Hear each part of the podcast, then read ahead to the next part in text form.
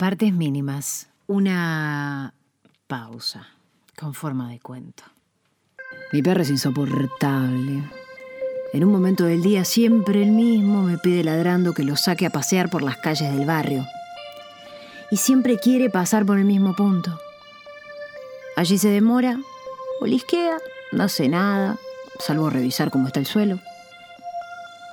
Un amigo me indicó que quizás esté buscando un tesoro, como los piratas, me dijo.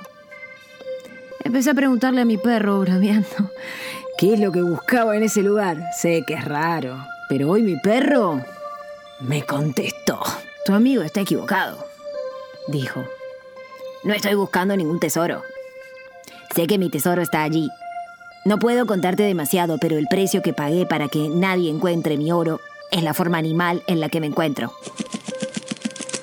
Se rascó detrás de la oreja y agregó. Todos los días me da tranquilidad revisar que nadie se puso a hacer agujeros buscando nada.